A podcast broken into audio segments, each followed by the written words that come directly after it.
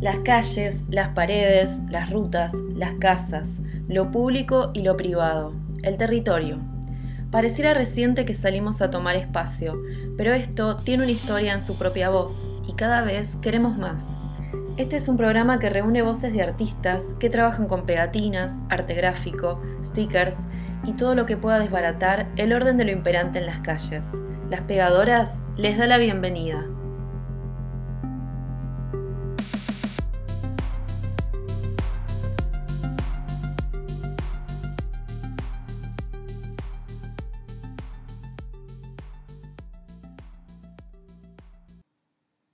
Bienvenidos otra vez a Las Pegadoras. Este es el tercer episodio. ¿Cómo están? Yo estoy muy bien. Eh, estuve esperando un rato que mis vecinos dejen de hacer ruido o que dejen de pasar autos o motos para grabar bien y en las mejores condiciones posibles. Estoy muy contenta porque estamos más cerca de, de tener un buen micrófono que, con el que pueda grabar y no tenga que esperar nada, que no se escuche el ascensor o que hay un vecino corriendo muebles en alguno de los costados. Em, lo que me lleva a agradecer, porque estaba mirando mi app de mercado, mercado libertario el otro día y vi que dos personas habían colaborado con las pegadoras. Me enteré así como sorpresa porque eh, no me habían avisado, no me comentaron nada, así que quiero aprovechar y agradecerles a Dana y a Bufón. Y si llegan a hacer una colaboración, que agradezco mucho y a mí me ayuda mucho económicamente y a, continuar con este proyecto al que le quiero poner un montón de cositas y que todavía tengo un montón de ideas y de personas para invitar, eh, me escriban, me avisen, así yo puedo agradecer y nada, si tienen algún Instagram o página o algún proyecto, lo podemos compartir. Así hacemos un poco de ayuda recíproca que me parece que es el momento indicado para poner en práctica esas tácticas piolas entre nosotros. ¿Qué más les tenía que decir? Creo que nada más. Eh, espero que disfruten el capítulo de hoy. Espero que me sigan, que sigan a las pegadoras. Estamos en Instagram. Y bueno, eso, nada más. Cuídense mucho y bienvenidos al capítulo de hoy.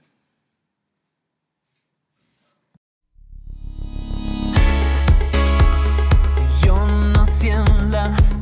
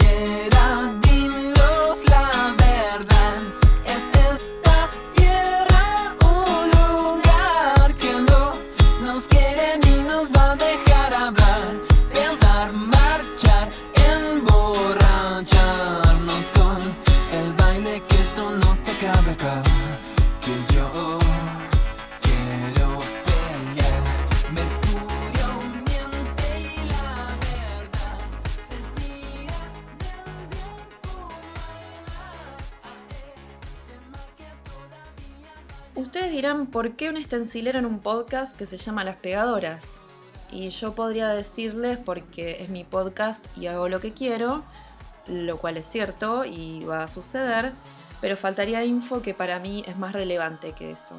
La primera es porque más allá del medio que utilicemos para intervenir o para pintar en la calle, compartimos muchas cosas en común, eh, como nos pasa con todas las personas que intervienen en la calle.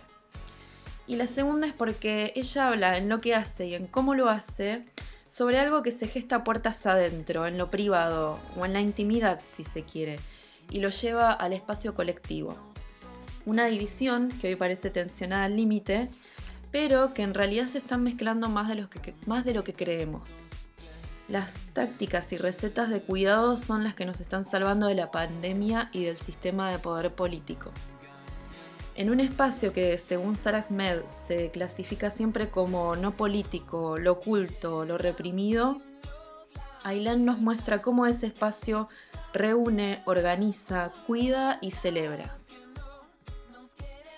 Ailén Posamay es de Junín de los Andes y hace unos años se fue a Capital Federal a estudiar en la Universidad Nacional de las Artes grabado y arte impreso. Allí descubrió el stencil y encontró que cumple con la función principal del grabado, la repetición.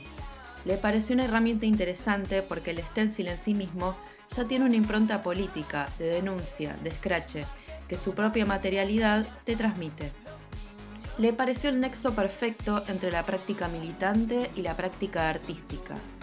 Luego de una entrega de proyectual en la materia de grabado, sus murales empezaron a viralizarse en redes sociales, en medios de comunicación, y una frase siempre la acompañaba de Silvia Federici, aquello que llaman amor es trabajo no pago.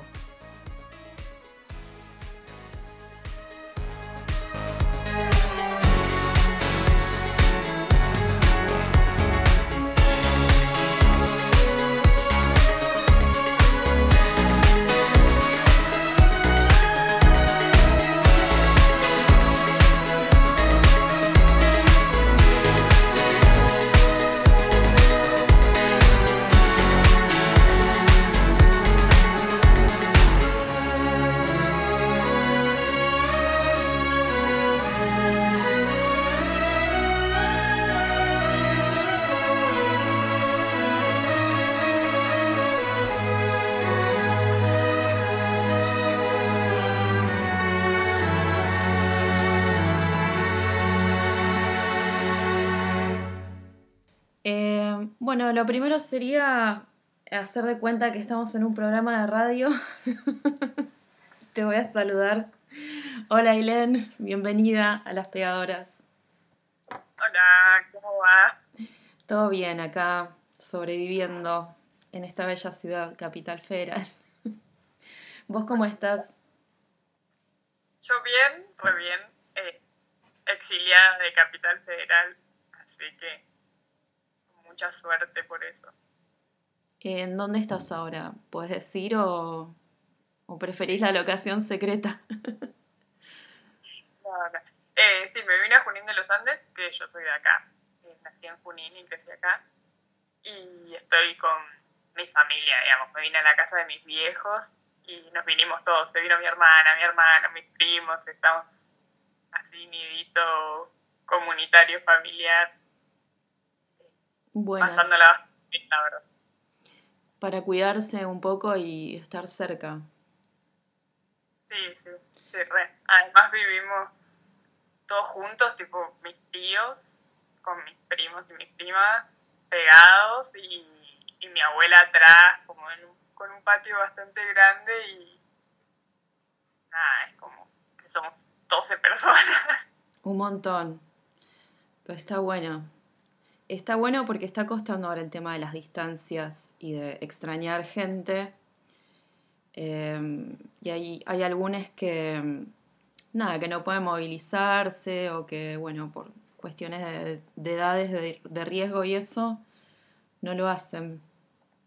Y bueno, eh, mirando así tus cosas y navegando en tus obras, em, bueno, porque aparte de, de tus redes, tu obra últimamente estuvo circulando mucho en otros medios, en organizaciones o en medios de, difusión. Eh, apareció también en, en Tecnópolis, en el CCK. ¿Cómo te sentís con eso? Bien, bien. bueno, lo de Tecnópolis y el CCK estuvo, estuvo re bueno. Pintaba que iba a ser un gran año y bueno, pandemia, pero eh, no, bien. Además, lo de Tecnópolis además fue a, ganar plata con lo que hago. Eh, está bueno y me hace sentir bien. Claro. Casi como si fuera un trabajo lo que hacemos, ¿no? Eso de... Por eso me hace sentir que es un trabajo. que finalmente puede, puede volverse un trabajo real, eh, real en el sentido, no. Está muy, mal lo que acabo de decir, cortalo después. un empleo remunerado. Un empleo remunerado, claro. Eh, pero no, y después que se difunda y eso, así por medios gráficos o en, diarios, esas cosas, eh, sí me recabe, me gusta, me da a veces medio como pudor, como que me da cosita, pero me, igual me re gusta, o sea, como que es esa delgada y sutil línea entre que te da medio vergüenza y a la vez es como, ay, bueno, qué bien. O sea, está bueno también, este, es todo un trabajo permitirse autovalorarse y eh, animarse a estar orgullosas a veces, como que, que cuesta y tironea desde un lugar que, qué sé yo, uno, una piensa, estudié, le puse toda la onda, investigué un montón y de repente me sigue dando cosita, me sigue dando vergüenza, digamos, eh, creérmela un poquito. Pero pasa. Em, una de las... Yo saqué varios conceptos que a mí me gustan de tu trabajo. Eh, y uno de ellos, el primero, es amistad feminista. Eh, que me gusta, digamos, que esté al lado de la palabra amistad feminista. Circula hace tiempo que manejamos el término sororidad, que nadie termina nunca de entender bien qué es, porque qué sé yo, también sigue estando en construcción, voy a decir eso nada más. Pero amistad feminista me gusta porque es bien clarito. ¿A quiénes, cómo consideras tus amistades feministas?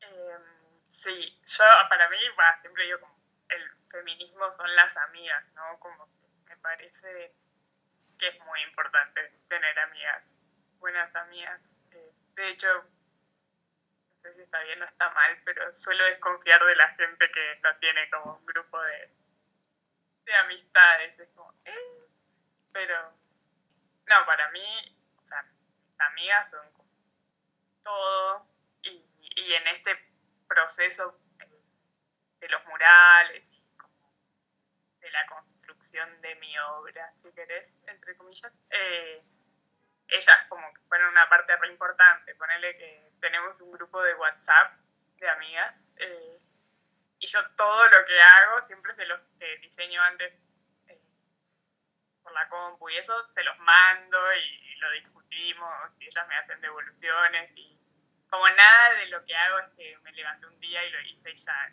Todo siempre pasó como por sus miradas antes. Eh, y esa ida y vuelta y el rosqueo y eh, debatir feminismo es como una constante nuestra amistad y, eso a mí me encanta. Como que no estás sola en el taller, ellas están ahí también creando y participando en la obra. Sí, sí. Sí, además, bueno, de hecho me reayudan cada vez que voy a pintar y eso me, me acompañan. Eh, pero sobre todo, o sea, eh, forman parte como de la discusión política que después eh, se transforma en la imagen visual, como en, el mural o, no sé, en el flyer, en lo que sea. Eh, están como en la parte de discutirlo y pensar qué hacer. ¿Alguna vez hiciste militancia o activismo con amigas? ¿O encontraste amigas ahí? Sí, bueno, además, eh, en este caso te hablaba como de mi grupo de amigas de, toda la vida, ¿no? Pero, pero después me hice muchas amigas en la militancia, o sea, yo eh, milito en un espacio de acompañamientos en aborto, en Simona y en Tecoporá, que es eh, un espacio de salud integral feminista. Y y empecé militando ahí con amigas, muy amigas mías de toda la vida y a su vez me hice muy buenas amigas que conocí ahí y que también como que la militancia y toda la experiencia militante de, un espacio feminista, eh, para mí fue, te diría como la catapulta a empezar a hacer este proyecto.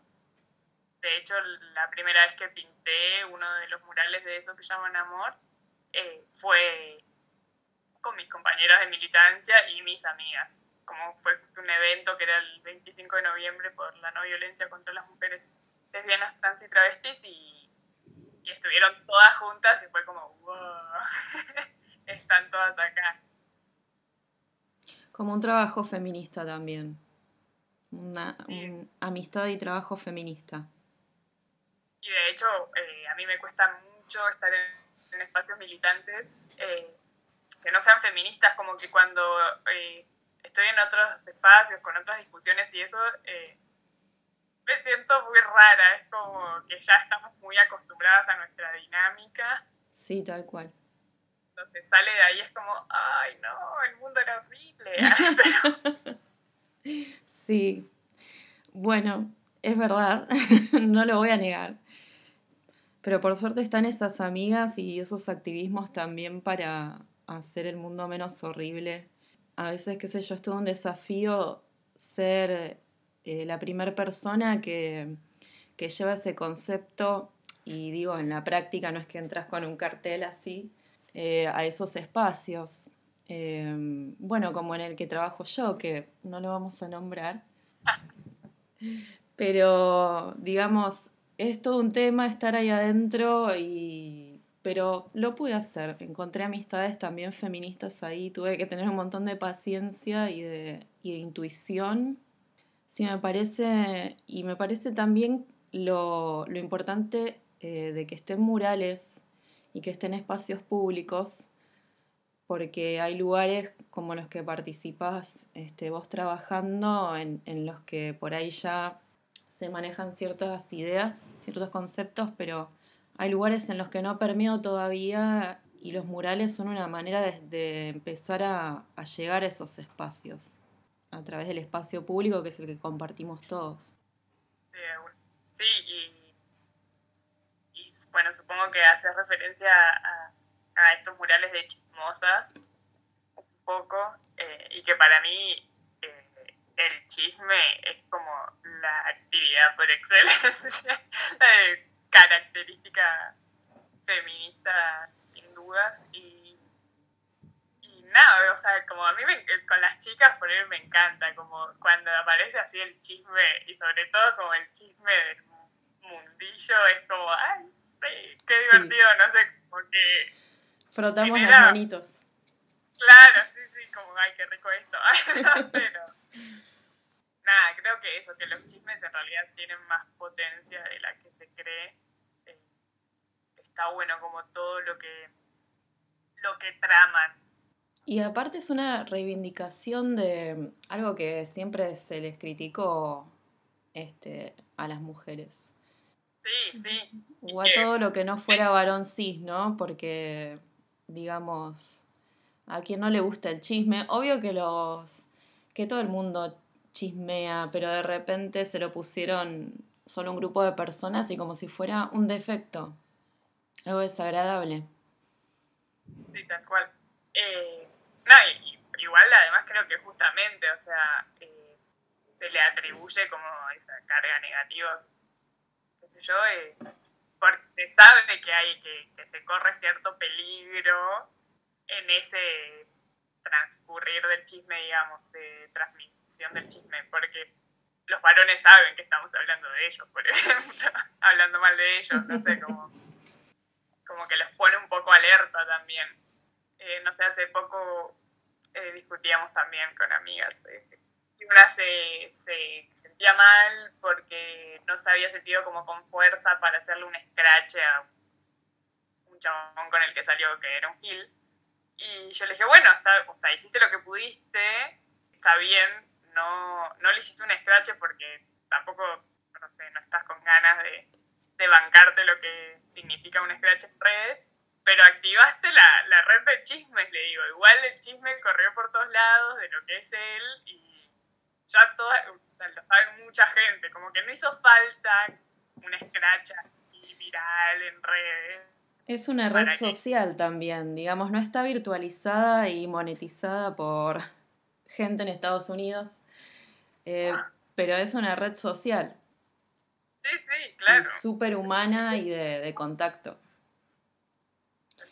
¿Y esta idea del chisme, dónde la sacaste? ¿Qué fue lo que, digamos, te, te hizo pensar en el chusmerío o dónde lo veías? Em, la saqué en realidad de una, de una nota en página 12 que le hicieron a María Pía López, que era buenísima, y hablaba sobre competitividad y que me encantó y, al y además siempre a mí todo el mundo siempre me dijo que era re chusma. Como, ok, sí, soy chusma, pero me encanta. Voy a hacer algo con esto. Así que fue como ahí el nexo entre la experiencia personal y, y haberla leído a María Pía. Sí, yo cuando vi, yo lo vi en Tecnópolis, ese, ese mural del chusmerío, y es como, sí, lo, lo entendés de toque eh, y te acordás escenas del barrio, de las señoras, de ir a un negocio y digamos que se esté pasando info en el negocio o ir a, no sé, a una casa porque se juntan a vender tupper y cosméticos. y es todo, digamos, una, un centro de información, un centro de operaciones re importante que aparte tiene esa, este, digamos, ese objetivo también, aparte de disfrutar y pasarlo bien, que es súper mega importante. Eh, muchas veces cuidarse, pasarse data, ayudarse económicamente, eh, pasarse recetas, que me parece re lindo. Como ir compartiendo herencias y, y saberes. Sí, de una, sí, yo cuando lo subo siempre escribo como, bueno, en los chismes corren recetas de tortas y recetas de cómo hacerse un aborto con pastillas, ¿no? Como, y eso, arman una red, básicamente, de, información, de, afectos, de saber con quién contás, de saber eh, a qué estar alerta, a quiénes estar alerta. Eh. Cómo hacer un guaricho.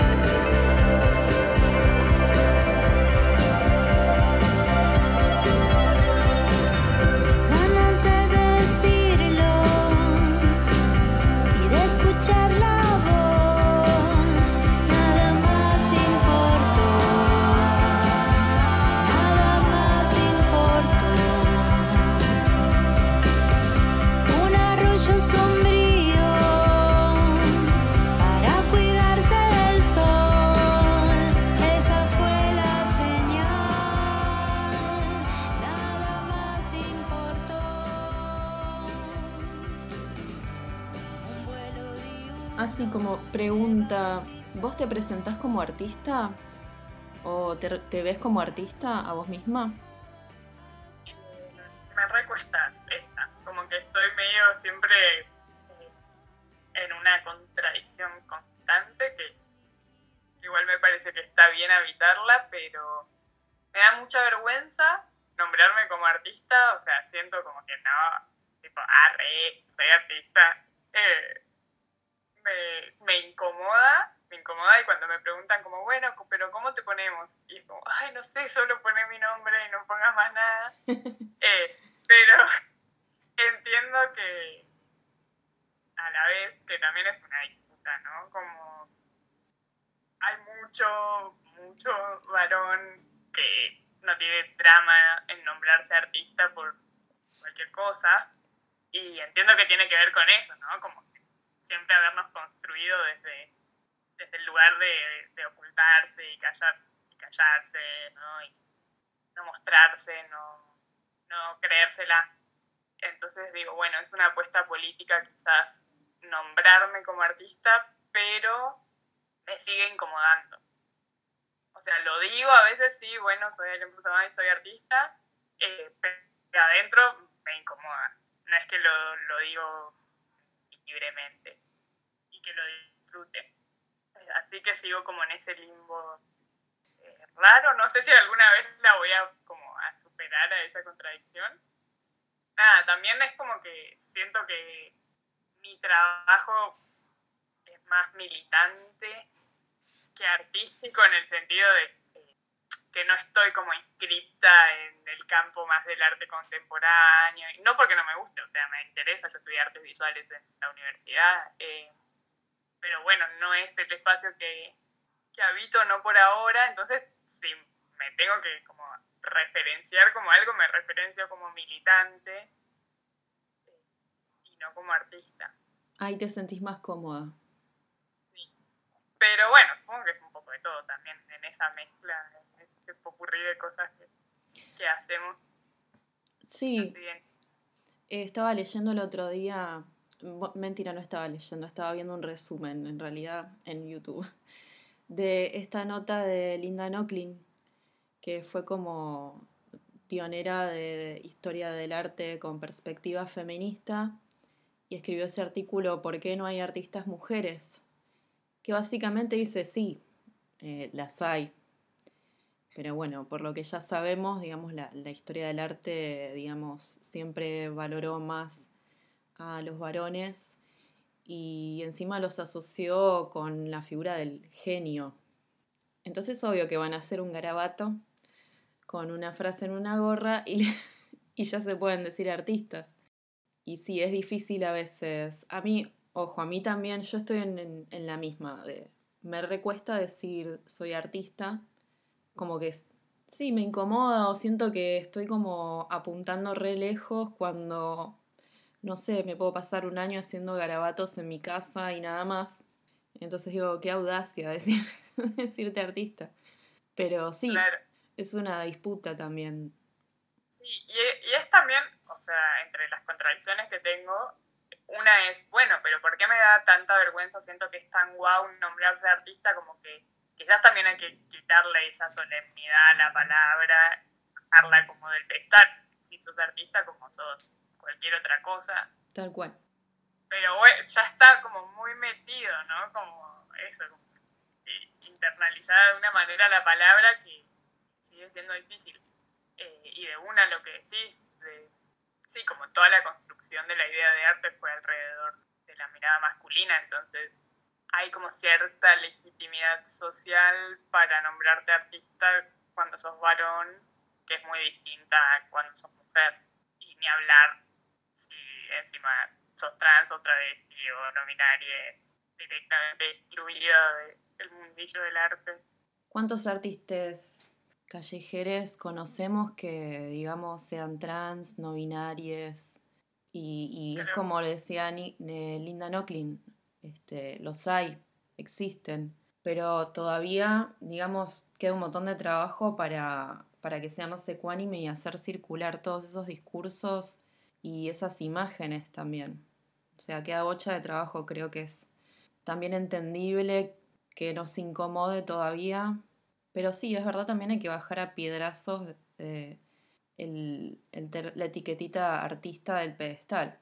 Sí, después hay, eh, hay otra crítica de arte, María Short, creo que se dice el apellido, no sé cómo se pronuncia, eh, que habla de la idea del linaje paterno, de cómo una también siempre se está referenciando a artistas masculinos para, para legitimar su obra y cómo nunca nos referenciamos a artistas mujeres cuando por ahí tenemos más coincidencias con la obra de artistas mujeres que, que artistas varones, pero eso no suma a tu laburo como artista. Y en esto de, te decís del genio artista, el genio artista como, bueno, los grandes padres del arte, maestros del arte, siempre referenciar ahí y nunca. Iluminados, intocables, inimputables también. Y ultra, y un trabajo ultra individual, ¿no? Como que en, ese, en esa idea de genio artista lo, lo colectivo está completamente invisibilizado. Es como, bueno, sí, te levantaste un día y tuviste una idea brillante sin que nadie ni nada te, catapultara a esa idea. Y es como, no, o sea, las ideas son geniales y está buenísimo tenerlas, pero es obvio que surgieron de, la experiencia colectiva. Por eso a mí también me gusta más este concepto y esta manera de, construir y de contar cómo hacemos obra eh, entre amigas, con el barrio, eh, haciéndola, digamos, tomando también inspiración de eso. Eh, vos habías ido, estuviste trabajando un tiempo en, Chile. Sí, y vi fotos una, una itinerancia artística que se llamó Ancestras del Futuro, que organizó Ale Alejandra Villarroel. Tiene un espacio de, educación artística que se llama Actividad Tu Presente con Memoria, que siempre organiza como distintas movidas de literatura, de cine, y ese año se le ocurrió hacer una itinerancia artística y así como una ruta de murales. Y estuvo re bueno porque fue como, lo, o sea, como la primer gran experiencia que, que tuve de, de, ese tipo. Eh, recién había empezado a pintar yo y, no sé, en, ese, en esa viralizada de los murales, Ale los encontró y, y me llamó y me invitó y me pagó los pasajes y fue como... pero estuvo buenísimo. Y estuvo buenísimo cómo lo pensó también, porque era ir por las distintas... Eh, fue en Concepción, en Chile, en Concepción, y, y era ir por las distintas comunas de Concepción, eran cinco comunas distintas, y en cada comuna pintar, pero pintar con algún colectivo artístico del lugar y a la vez entre el colectivo del lugar, eh, yo y eh, algún grupo de vecinas o eh, alguna organización social también referente del, lugar. Entonces, entre las tres, digamos, pensábamos qué hacer, cómo hacerlo, lo discutíamos antes. O sea, todo igual se centró en la idea ¿no? de reconocer y valorar el trabajo doméstico, pero siempre con, con un paso previo de discutirlo antes, antes con las vecinas de la comunidad y después mezclar los estilos, ¿no? Como, bueno, yo hacía el stencil y las chicas pintaban, estuvo re bueno. ¿Y las señoras, las doñas, qué tal? ¿Se copaban? ¿Qué contaban? No, las doñas lo más. Eh, Querían pintar. Sí, sí, sí, pintaron, pintaron, muchas pintaron. Eh, además, eh, yo hice tres stencil allá que se, que se repitieron en, en, las distintas comunas, pero las tres mujeres que hice en Stencil fueron tres mujeres de Chile, eh, que las conocí, compartí con ellas. Y, o sea, como la experiencia de verse ahí retratadas fue como re linda y re emocionante. Eh, y además era como lindo para el resto de las vecinas y los vecinos también, porque las veían y sabían quiénes eran. Y no, las dos una masa. La verdad que el primer día ahí en la población Margarita, fuimos con la junta de vecinas y a charlar y, iban a ser, no sé, nueve supuestamente y terminaron siendo 17, que entre ellas corrieron la bola, así el chisme. Aguante. Eh, sí.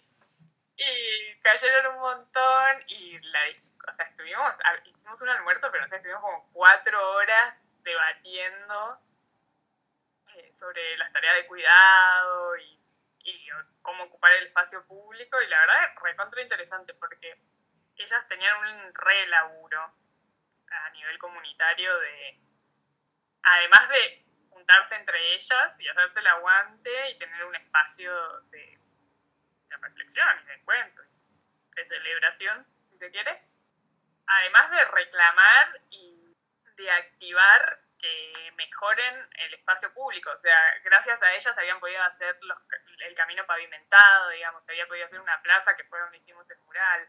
Eh, la presidenta de la Junta de Vecinas había plantado un sauce ahí que ya tenía como 20 años. Fundaron su propia comunidad. Claro, y todo el vecindario estaba en pie gracias a ella, digamos. también, bueno, también transmitían igual lo cansadas que estaban, o sea, como esto encargándose de las tareas de cuidado toda su vida con sus hijos mm. y pues eso con los nietos y nietas, eh, los maridos enfermos, como un montón de cosas también. Nada, como no solo una doble jornada laboral, sino triple, cuádruple, más el trabajo comunitario, obviamente. Eh, me hace acordar también, hablando de estos espacios, yo soy de Conurbano Este. Y en San Justo es como la capital de las peluquerías. O sea, está lleno de peluquerías. Eh, son saloncitos de belleza y, lugar de reunión también. Iba uno que, digamos, era los, creo que los lunes y los jueves se juntaban todas ahí. Por ahí ninguna se hacía nada, digamos, había alguna haciéndose algo en el pelo, otra haciéndose los pies, las manos yo iba allá, digamos, cada tanto a hacerme un tratamiento en la piel, entonces era una doña más, felizmente.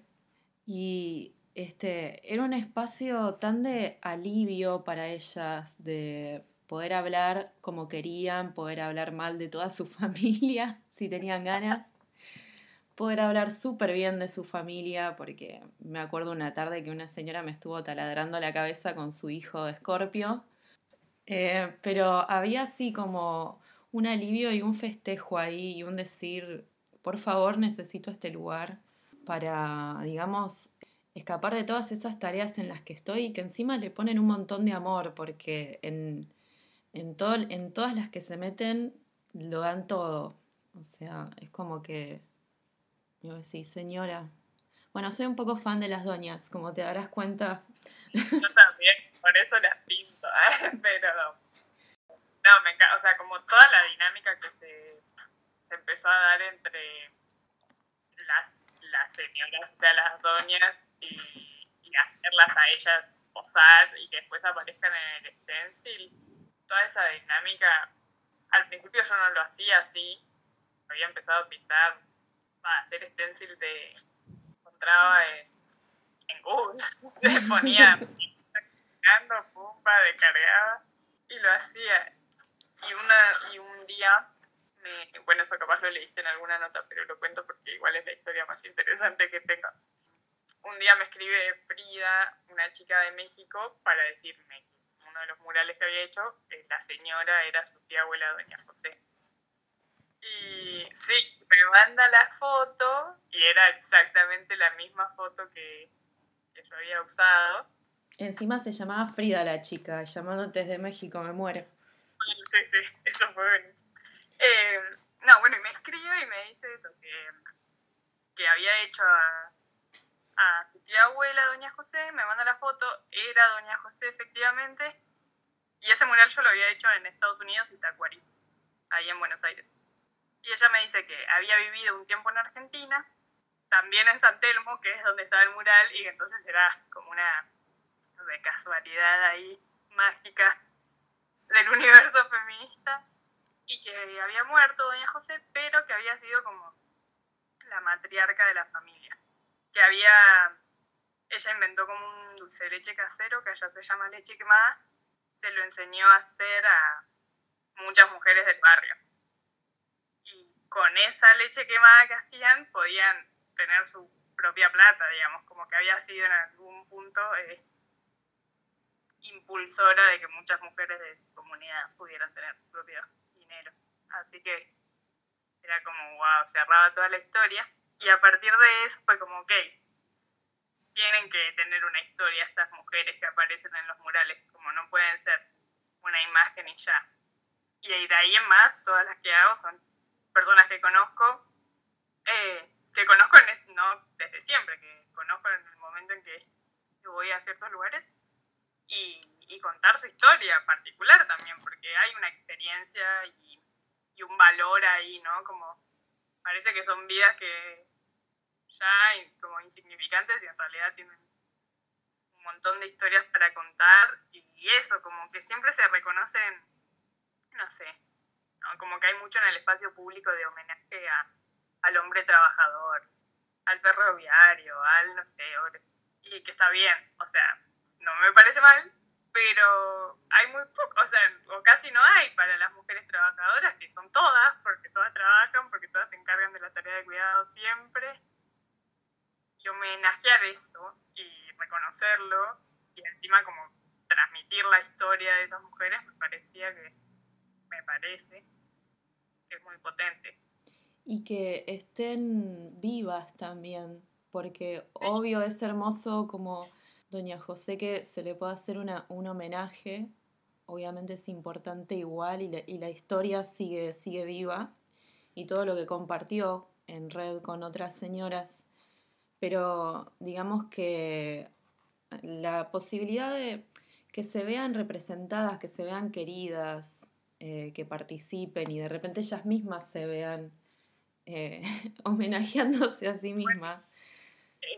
Yo tuve, tuve también la oportunidad de ir a México a pintar allá y, fui a Tenancingo, que es el pueblo de Doña José, y conocí a Frida y conocí a toda su familia y hicimos el stencil de Doña José eh, allá, así que eso también fue como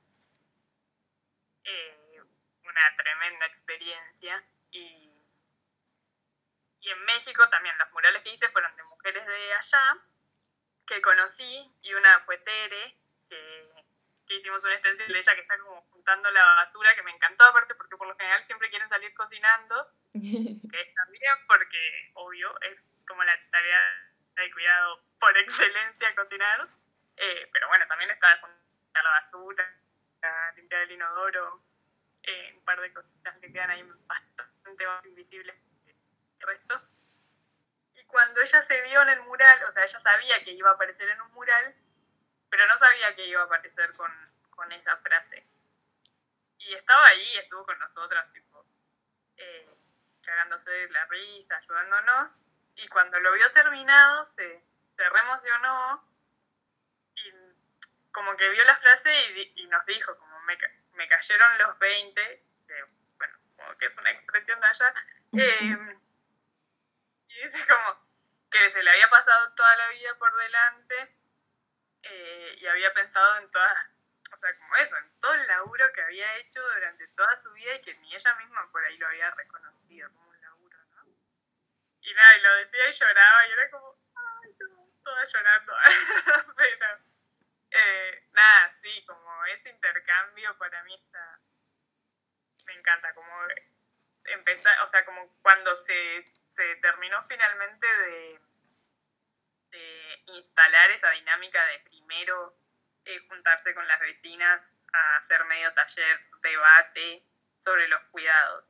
Eh, y que una vecina pose y que de ahí salga el mural, fue como, ok, esto funciona, nos deja como algo heavy a todas y, y me encanta y lo voy a repetir todas las veces que pueda. Es re poderoso este, nada, como decíamos, funciona un montón de niveles y les hace, les hace muy bien también a, quienes participan este, mirarse, verse reflejadas y a la comunidad también que, de la que son parte, valorar y homenajear todo ese trabajo.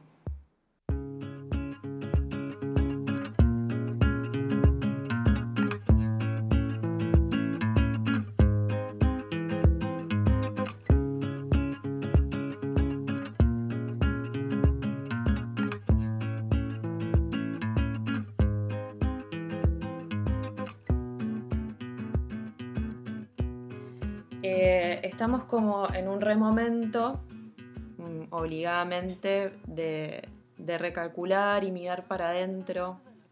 Y mi pregunta era si tu mirada sobre tu propia obra, sobre lo que haces o cómo trabajas cambió de alguna manera o tal vez se reforzó, te convenció más. Pero bueno, básicamente apuntando a eso, digamos, sobre cómo estás mirando, cómo está tu mirada sobre tu trabajo y, y hacia adelante, cómo, cómo lo ves.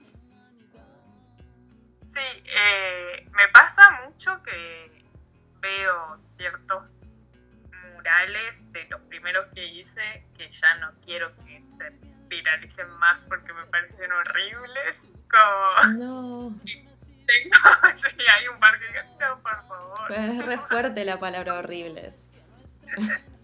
Eh, pero eh, me pasa, sí, me cuestiono más que la temática o lo conceptual, eh, me cuestiono mucho la técnica y lo plástico, lo, que me da ganas de, hacerlo cada vez mejor. Creo que lo, estoy intentando, o sea, también volviendo a esto de lo colectivo, cruzarme con otras artistas, otros artistas callejeros, sobre todo que hacen stencil, como me abrió un panorama mucho más rico de, cómo trabajar con la técnica del stencil y siento que pude mejorar un montón desde que me crucé con ellas y ellos. Y poder hacerlos como cada vez más grandes, con más detalle. Eso me copa. Quiero que. Como quiero verlos y que estén lindos, más allá de que no nos guste la palabra lindo lo que sea, o sea, como quiero decir, ok, quedaron bien. Está muy bien, nos la podemos permitir. Es nuestro espacio. Claro, como están hechos así nomás, como yo soy, yo soy vaga, la verdad o sea, soy una persona completamente vaga que no me gusta forzarme y muy cómoda. después me doy cuenta que hice todo y que lo planté con alambre, así no va, así como, ok,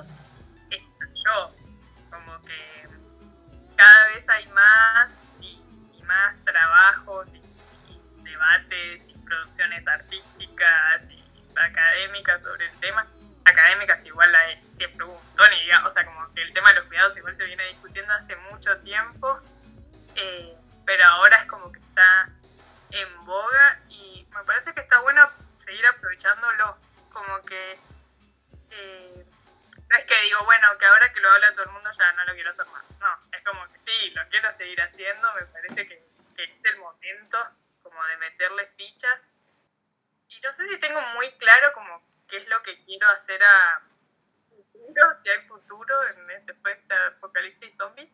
Eh, pero ahora que estoy acá en Junín y que me alejé un poco de Buenos Aires, puedo escapar de todo este caos, eh, también me doy cuenta cómo, de cómo todo pasa por capital y como la centralidad que tiene y me dan ganas como de hacer cosas acá y que empiecen a pasar cosas acá también, que pasan igual. Hay un pocha de movida, solo que obviamente no se ve porque capital solo se ve capital. Pero bueno, me da ganas como de meterla a eso. Ahora me, me anoté un taller de gestión creativa que da una chica de acá, de San Martín de los Andes, como que quiero también curtir un poco la movida más sureña y activar cosas acá.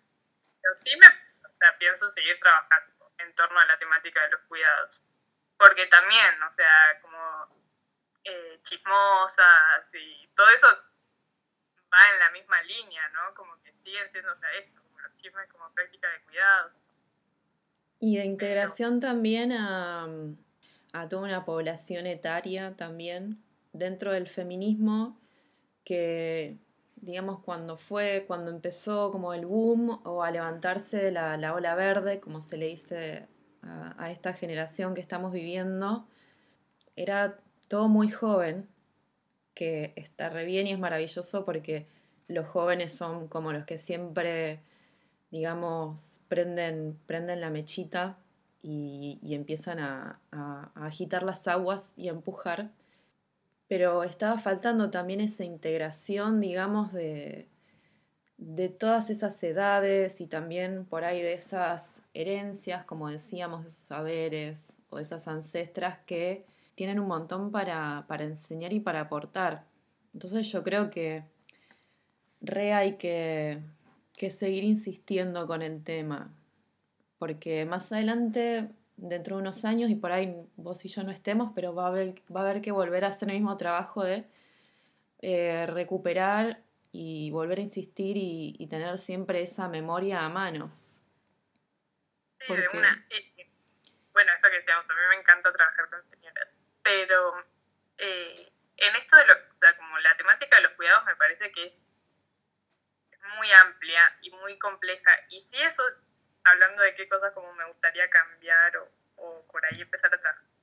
Eh, yo siento que hasta ahora vengo como en una línea muy binaria, porque bueno, igual obviamente que está eh, estudiado y como las estadísticas y todo lo que tiene que ver con, con medir el trabajo doméstico, digamos, está planteado en esos términos, ¿no? De, de hombre y mujer, pero también empezar a, a a pensar, y que ya hay mucha gente pensándolo, no digo empezar a pensarlo yo, eh, eh, a los cuidados en otras dinámicas, ¿no? Por fuera de la dinámica hombre-mujer, por fuera de la dinámica que se da de los cuidados en una familia heterosexual, eh, como bueno, esto, lo que hablamos de las amigas, ¿no? Bueno, otros vínculos, cómo se dan los cuidados en otros vínculos, fuera de lo familiar o qué otros tipos de familias se pueden armar eh, y cómo se organizan los cuidados en esos otros tipos de familias. Eh, me gustaría como indagar más ahí y ver eh, qué de ese debate se puede llevar a lo visual. Sí, tal cual. Por ejemplo, hay un grupo que yo miro mucho siempre que es el archivo trans, que mm, ahí está Ceci Stalles, que es fotógrafa, también comunicando y compartiendo un montón y hacen un montón de, tareas de, de, cuidado entre, entre ellas eh, porque no tienen a nadie más que a ellas mismas y a sus amistades y también unas tareas de, de difusión y de cuidar su historia y de compartirla y de valorarla. Creo que el otro día, no sé si Diputados Nación o provincia, pero creo que Nación había este, sacado una muestra virtual en Instagram que eran fotos de, de cumpleaños. También creo que estoy segura que era del archivo trans, espero no confundirme. Pero ahí también hay un montón de inspiración y de trabajos de cuidado para investigar y para, para revalorizar y para aprender. Total, sí, re, entre trans, entre lesbianas, o sea, como hay otros mundos del cuidado que no son solo sí. la mujer encerrada en la casa limpiando y el varón saliendo a trabajar. Y que sean reconocidos también, porque, o sea, tienen que tener apoyo económico y tienen que poder tener, no sé, personería jurídica también, digamos, acceder a todas esas posibilidades y derechos eh, humanos y básicos para vivir con dignidad. Sí, en eso, o sea, otro de, ah, no sé si decir a lo que apuesto, pero lo que me gustaría construir es la idea de en qué puede aportar el arte para pensar, por un lado, políticas públicas del Estado con respecto a los cuidados, en mi caso, porque los cuidados son mi tema, pero en general lo que cada una haga con su obra. Eh, y también eh, qué aporta en las construcciones comunitarias acerca de, los cuidados, ¿no? Como, bueno, qué aporte se puede hacer eh, desde lo artístico, desde lo visual, para sumar a eso. Si me preguntas a mí, tu trabajo hace un montón y, y mantiene fuerte esas redes y esa memoria que se necesita para no perder la comunidad también. Yo creo que la comunidad, el, tener firme el sentido de comunidad, eh, es el, mejor combate contra el fascismo también. En estos tiempos, encima que sí, que está yendo todo el carajo y hay un odio así muy recalcitrante, ¿no? Y como también muchas muchas ganas de destruir, también hay muchas ganas de construir, ¿no? Y en esta nada, está bueno ser del team de, de construir. Sí. no sé cómo expresarlo bien, pero digo, como no bastardear todo, sino poder eso, como sacar puchitos copados de cada lugar, ¿no? Como esto, como, bueno, no es que la academia es toda una mierda. Claro. O que lo partidario es toda una mierda. O, ¿entendés? Como, bueno, no, hay un poco acá y un poco allá y si sumas un poquito del otro lado también. Eh. Tal cual, un poco de constructivismo, porque Nada, o sea, estar como en la de la deconstrucción siempre es como que a veces yo creo que, mata un poco las ganas y el deseo. Es como decir, bueno, déjame, déjame armar alguna cosita y, y tenerla y que eche un poco de raíces, porque nada, si no, estar siempre en la de, en la de seguir rompiendo todo, que es hermoso, obviamente, y, está re bueno que tengamos, tengamos ganas de prender fuego cosas, no lo desaliento para nada. Sí, ¿qué vas a construir después a partir de eso? ¿Dónde te vas a refugiar? Sí, total, total. Bueno, y esto de, habitar para y el movimiento también, como de saber que es así, es construir, destruir, eh, afirmar, negar, como ya hay que moverse en ese sí.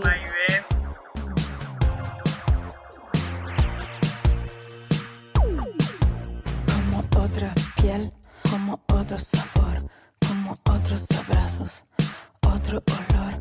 No habrá otros latidos, no habrá otros orgasmos, no habrá otras promesas, ni otro calor. Aprendiendo de nuevo, despertando en mi cama, no habrá otra espalda, la almohada sudada, sea dentro de un taxi. Bueno, Ailén, gracias por participar y por coparte. Estoy grabando la despedida, estoy muy contenta porque siempre me olvido. Me encantó charlar con vos y que nos colguemos hablando también porque son temas que nada, me reinteresan y me, apasionan un montón. Eh, y me gustaría que si querés compartas tus redes y las redes que te parezcan, digamos, importantes compartir para que las sigan los que nos están escuchando. Sí, bueno, gracias. Gracias a vos, me encantó, me encantó la entrevista. Mis redes son, me pueden encontrar en Instagram y en Facebook como Ailen Posamay, con I latina, Ailen. Y también tengo otro Instagram que están solo los murales tenerme a mí subiendo pavadas de vez en cuando, que es posa-alp. Y también les comparto el Instagram de Tecopora, que es, arroba salud No, en Instagram ya dije, en Facebook, que hacen un trabajo recontra zarpado eh, con todo lo que tiene que ver con cuidados también a la comunidad. Bien, después también los vamos a compartir en, en el Instagram de las pegadoras por si este, se lo olvidan o no lo notaron. Y también van a estar ahí todas las imágenes de las que estuvimos hablando durante esta entrevista, así las pueden ir mirando a medida que, que escuchan este episodio. Eh, así que bueno, eso, nada más. Espero que estés muy bien y que te cuides mucho. Em, que estés disfrutando las montañas. Seguí poniendo fotos. O sea, las pavadas que, que decís que pones son, son fotos hermosas de la montaña y la nieve.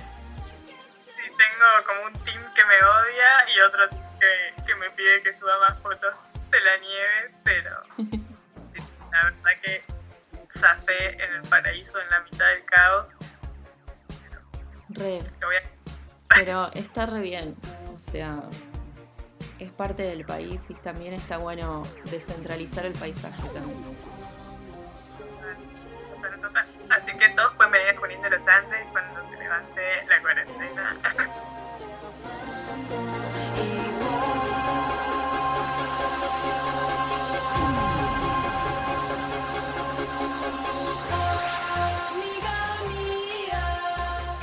Felicítenme porque esta vez me acordé de hacer la despedida con la invitada.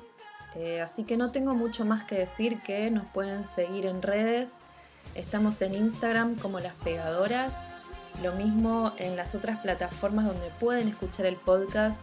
Spotify, eh, Google Podcast. Eh, si entran a Anchor hay varias más donde esa, esa misma red lo sube. Pueden encontrar todas en el Linktree que está en la biografía de las pegadoras en Instagram. Van a Instagram, hacen clic en las pegadoras y ese enlace los lleva a otros enlaces más. Así de mágico es internet. Ahí también están los enlaces de Mercado Pago eh, para que puedan hacer una donación o un aporte a este programa que se mantiene por ahora con mucho amor y a través de, de otros trabajos que tengo, pero ninguna ayuda viene mal para estos tiempos que corren y para poder seguir haciendo cosas y para seguir compartiendo nuestro trabajo. Gracias por escucharnos y los espero en el próximo episodio